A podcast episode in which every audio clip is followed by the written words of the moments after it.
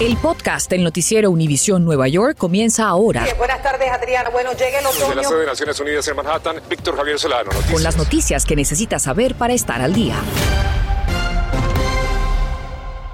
Y nuevos estudios comprueban que los no vacunados son mucho más vulnerables a complicaciones por coronavirus que quienes tienen la protección de la vacuna. Mariela Salgado nos dice de cuánto más es la incidencia y por qué los niños son la mayor preocupación.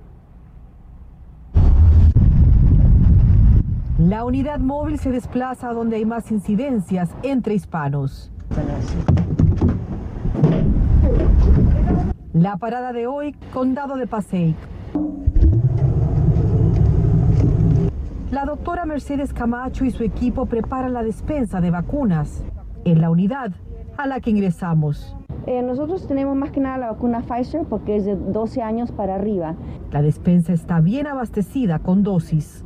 Y es que en Nueva Jersey las últimas cifras dicen que los no vacunados son seis veces más propensos a contagiarse Tres de cuatro hospitalizados no tienen la vacuna, según la Asociación de Hospitales. Nosotros los hispanos por herencia, no genética, tenemos la probabilidad de que tengamos más diabetes, más hipertensión, más obesidad. Entonces nuestros niños también tienen eso. Y está el nuevo blanco del virus, nuestros niños hispanos desproporcionadamente afectados a comparación de otros grupos. Y atención padres, escuchen estas cifras. Tres de cuatro niños graves hospitalizados son hispanos o de la raza negra, representando a los menores latinos el 51% de los nuevos casos, según un análisis realizado entre 281 pacientes pediatras de Nueva York, Nueva Jersey y Connecticut. Por eso hoy la unidad se instaló en este centro comunitario juvenil que ampara a niños de familias inmigrantes de bajos recursos. Al Departamento de Salud le preocupa que las cifras aumenten aún más con la temporada del flu aquellas personas que se han puesto Pfizer eh, hace seis meses o más y, son personas que están en alto riesgo o personas que son los adultos mayores, son ahora elegibles para una tercera dosis, para un refuerzo de esta vacuna. ¿Qué información ustedes nos pueden dar para los padres de niños de 5 a 12 años? Pfizer ha hecho los estudios clínicos, van a ser presentados a la FDA. Hoy fue un buen día. La unidad logró su objetivo en el condado de Passaic, en New Jersey, Mariela Salgado, Noticias, Univisión 41. Buen trabajo, muchas gracias a Mariela. Y este viernes a las 5 de la tarde es la nueva fecha límite para que los empleados de las escuelas públicas de la ciudad de Nueva York tengan al menos una dosis de la vacuna contra el coronavirus. Esto luego que una Corte Federal de Apelaciones desestimara el lunes el bloqueo temporal de la orden de vacunación de la ciudad. Ahora demandantes presentarán una petición ante la Corte Suprema del Estado.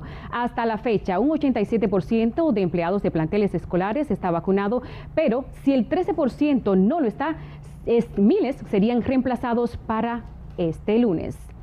Y Pfizer y BioNTech envían otro análisis de la FDA, aseguran que comprueba que la eficacia de la vacuna contra el coronavirus en niños de 5 a 11 años de edad. En el estudio participaron 2.268 niños de ese grupo quienes luego de un mes de recibir la segunda dosis demostraron tener una fuerte respuesta inmunológica. Hasta el momento, solamente niños mayores de 12 años están aptos para recibir la vacuna de Pfizer. Y debido a la escasez de trabajadores de New Jersey desempleados, recibirán un incentivo de 500 dólares por retornar a la industria laboral. Así que pasamos en vivo desde Englewood con Víctor Javier Solano, que nos explica cómo funciona el programa y a quiénes beneficia. Víctor, buenas tardes. ¿Qué tal, Esperanza? Muy buenas tardes, buenas tardes para todos. Ha sido una de las quejas más frecuentes durante los últimos meses. Pequeños negocios, medianas empresas y hasta grandes empresas se quejan de que sencillamente no pueden encontrar trabajadores, de que están muy escasos. Algunas de las compañías más afectadas está la industria de los restaurantes, está la industria de los hoteles, pero también pequeños negocios como este. Déjenme mostrarles avisos como estos que se encuentran en todos estos negocios en donde están buscando empleados en sencillamente está difícil, lo dicen ella, y es por eso que el departamento de New Jersey, como dices Esperanza, ha implementado un nuevo programa de incentivo. El programa se llama Return and Air, es decir, retorna y gana es para enfrentar esta carencia de empleados. Está ofreciendo un estímulo de 500 dólares adicionales en el primer pago a los trabajadores que vuelvan a la vida laboral y que reciban capacitación por parte de sus empleadores en empresas con hasta 100 empleados. De acuerdo al programa, los empleadores también saldrán ganando, pues recibirán el 50% de los salarios trabajados por horas regulares durante un periodo de capacitación. Ese subsidio podría ser de hasta seis meses y oscilaría entre los 10 mil y 40 mil dólares. Por lo pronto es toda la información desde Englewood, de New Jersey. Víctor Javier Solano, Noticias, Univisión 41, Esperanza. Estás escuchando el podcast del noticiero Univisión Nueva York. Y atención, porque el Departamento de Salud de Nueva York está haciendo un llamado a la comunidad latina para no usar ollas y platos de barro provenientes de nuestros países por el alto contenido de plomo. Berenice Garner nos explica qué debe hacer si usted los ha usado.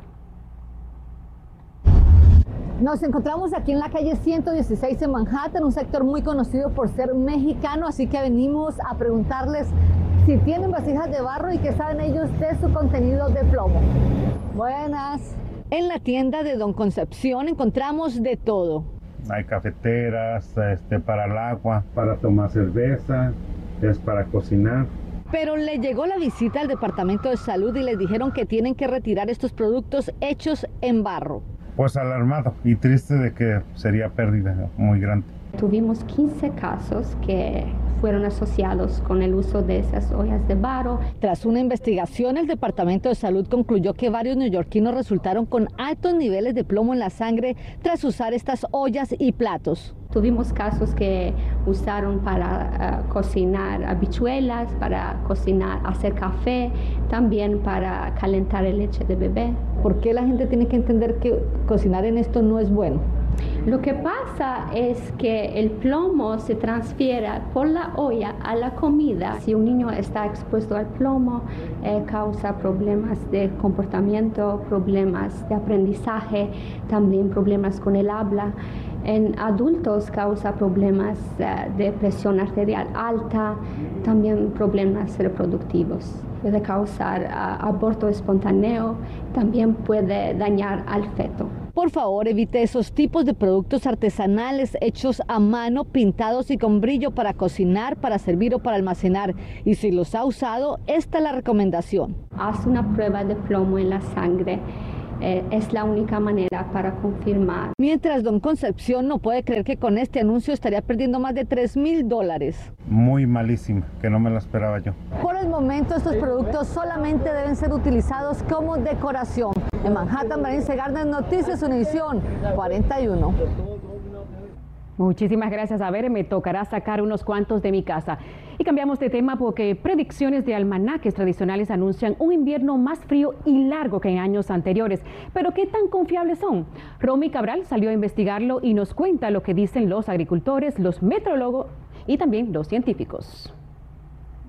Este próximo invierno podría ser uno de los más fríos en años según predicciones de The Old Farmers Almanac, que es el almanaque granjero original y basa sus predicciones combinando la ciencia solar con la climatología y la meteorología. Y de acuerdo con el otro almanaque granjero llamado Farmers Almanac, este invierno podría alargarse con tormentas hasta finales de marzo. Ellos basan sus predicciones en una fórmula combinando la astrología y la matemática y recobraron fama el año pasado al predecir meses antes una tormenta de nieve que impactó estados del sur como Texas en febrero pasado, aunque fallaron en los días exactos y algunos de los lugares. Después de un verano con récords de lluvia, quisimos saber si ahora debemos prepararnos para un crudo invierno, por lo que hablamos con editoras de ambos almanaques sobre sus predicciones.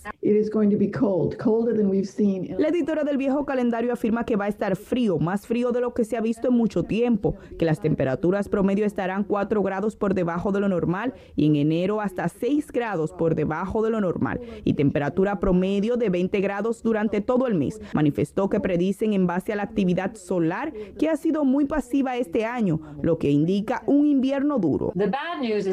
Mientras que la del Farmers Almanac nos afirma que además de frío, este invierno será extenso, que en marzo en lugar de decir adiós al invierno, la mala noticia es que se mantienen las condiciones invernales con hielo y nieve. Añadió que la fórmula que usan para predecir está basada en matemáticas y astronomía, considerando la productividad del Sol, la posición de la Luna y los planetas. Pero no debemos entrar en pánico y dar por hecho que este será uno de los peores inviernos que hemos visto en años. El jefe de meteorología de Univisión nos advierte que las predicciones de los almanaques no tienen una base científica que los avale, por lo que las probabilidades de que se cumplan son menores. Decir cómo va a ser el invierno, la primavera del año que viene, el próximo verano, eso es imposible. Para que la gente lo entienda, los modelos ¿no? que usamos los meteorólogos para pintar luego esos mapas en el tiempo eh, de colores, al fin son fórmulas matemáticas muy complejas y corren muchas, muchas, muchas veces, pero pueden llegar a eso, a siete o diez días como mucho. Es imposible que lleguen a, meses. Para cultivar productos como estas manzanas, algunos expertos aún recomiendan utilizar almanaques para saber qué y en qué estación del año es mejor sembrar. Aunque los almanaques aseguran que sus predicciones se cumplen en cerca de un 80%, investigaciones científicas aseguran que están más cerca del 50%. Conversamos con granjeros que no siguen sus consejos para plantar, pero explican cómo sí les ha impactado los cambios del clima en los últimos años, como las recientes tormentas. Este agricultor nos dijo que el cambio climático ha sido duro para algunas cosechas y bueno para otras. Por ejemplo, el cultivo de calabazas este año fue bueno porque llovió mucho, pero para cultivar las flores de otoño fue muy malo porque necesitan la sequedad propia del verano. De más de 2.000 que usualmente cultiva, solo recogió unas 400. Hace más de 200 años, cuando no existían los satélites que dan seguimiento a las condiciones climáticas, los almanaques granjeros servían como guías para los agricultores prepararse para cada estación. Interesante, muchísimas gracias a Romy. Hablando de predicciones, la ciudad de Nueva York planea contratar un servicio meteorológico privado para responder con más exactitud a las adversidades del clima y evitar tragedias como la ocurrida tras el pasado y el paso de Aida. Bajo la iniciativa del alcalde Bill de Blasio, el objetivo es enviar alertas más tempranos y más agresivas a residentes. Asimismo, se busca una segunda opinión que complemente las predicciones del Servicio Nacional de Meteorología y crear pronósticos específicos sobre tormentas para vecindarios. Gracias por escuchar el podcast del noticiero Univisión Nueva York. Puedes descubrir otros podcasts de Univisión en la aplicación de Euforia o en univision.com diagonal podcasts.